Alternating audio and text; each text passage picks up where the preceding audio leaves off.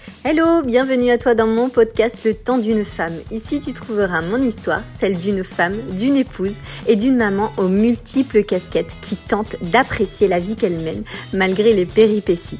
Nous parlons d'organisation, positivité, développement personnel, cheminement spirituel, mais aussi de parentalité, de carrière, bref, de la vie d'une femme à 360 degrés. Bienvenue à toi et si ce n'est pas encore fait, n'hésite pas à t'abonner pour ne rien louper Installe-toi confortablement, mets tes écouteurs, nous allons passer un petit moment ensemble.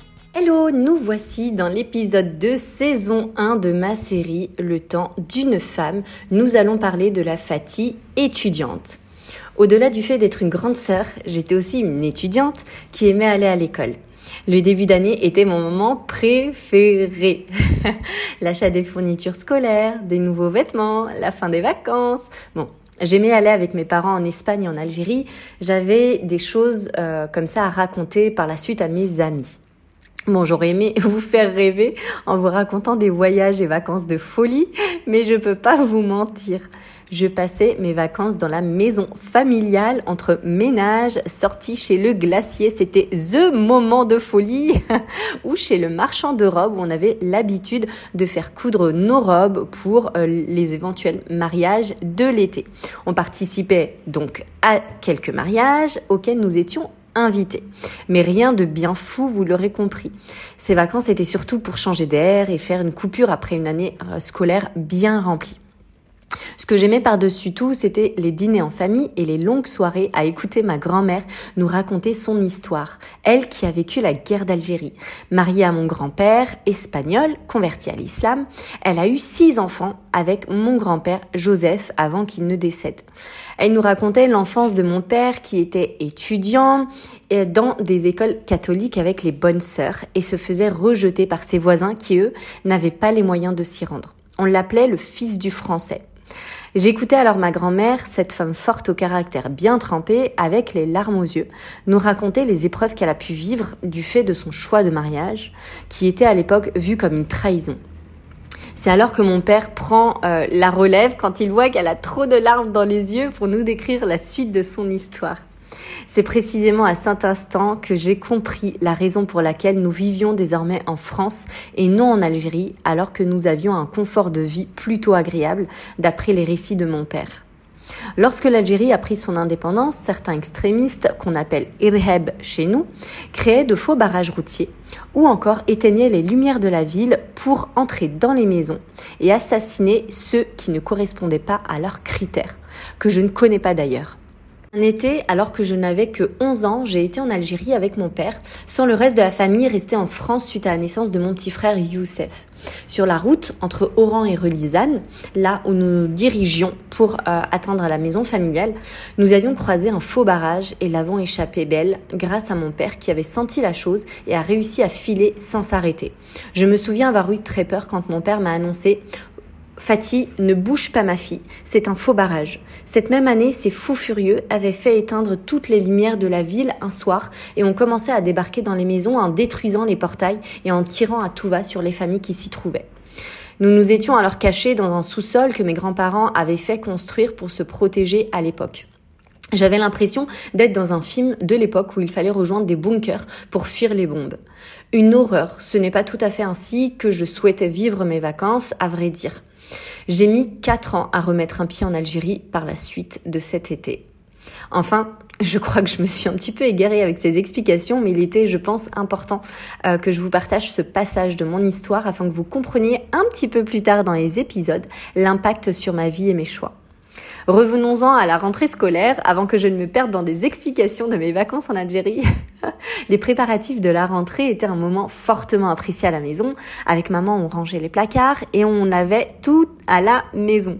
Comme pour faire le vide dans nos têtes et commencer l'année avec l'esprit léger et les idées bien rangées. Vous commencez à connaître si vous me suivez sur Instagram. Je prenais le temps de trier mes livres, faire de la place pour les nouvelles fournitures comme maman me le demandait. J'aimais tellement modifier l'emplacement des meubles dans ma chambre pour avoir comme un sentiment de nouveau départ. Dit comme ça, Vous vous dites certainement Ah, mais oui, elle est organisée depuis toute petite.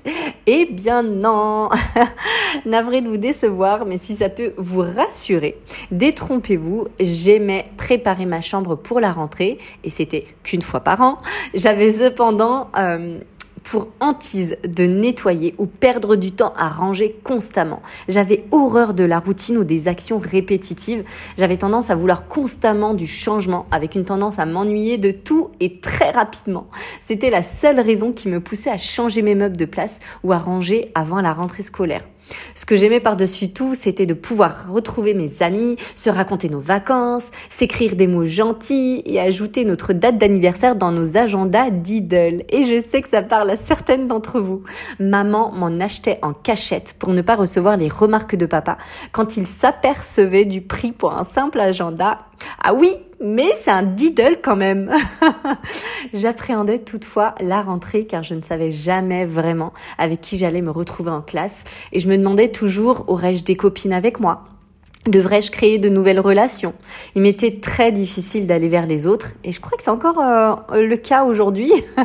Cela dit, je restais ouverte et favorable aux échanges lorsque la démarche était réalisée par les autres envers moi.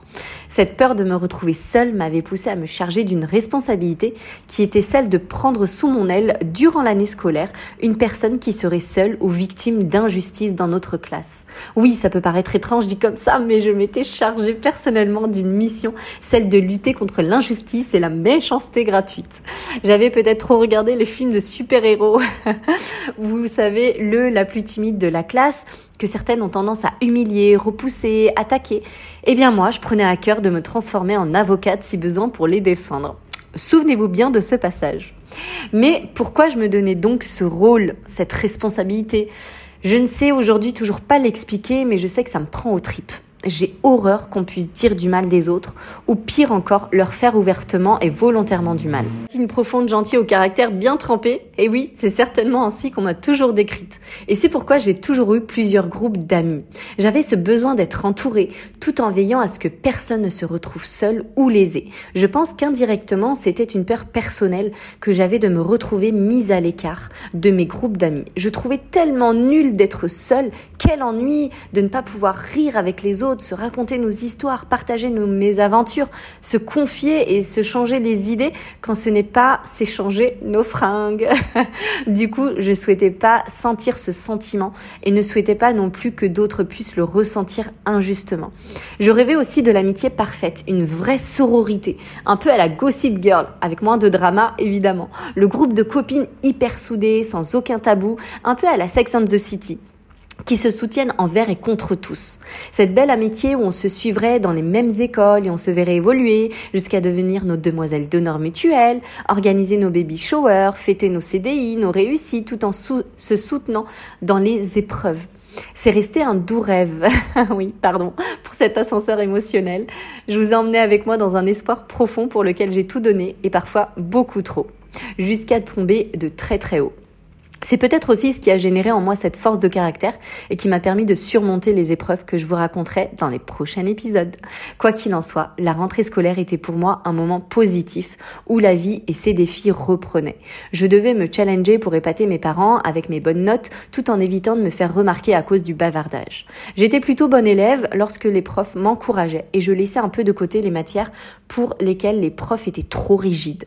Figurez-vous que j'étais très forte en anglais. C'est un lointain et bon souvenir, car depuis je suis devenue une vraie débutante. J'ai tout perdu et je trouve ça tellement dommage car ça m'aurait bien servi aujourd'hui. Il n'est pas trop tard pour s'y remettre, mais j'avoue que ce n'est pas tellement dans mes priorités. J'y travaille un peu quand même de temps, en de temps à autre avec des cours en ligne. J'ai hâte de vous partager la vision que j'avais de mon avenir. Pour cela, je vous donne rendez-vous vendredi prochain, même heure, pour la suite des épisodes. Si vous aimez, n'hésitez pas à laisser votre avis sur ce podcast me partager vos commentaires sur ma page Instagram chickmumbyf. Je me ferai un plaisir de les découvrir. J'ai hâte de vous retrouver. À très vite. Mouah.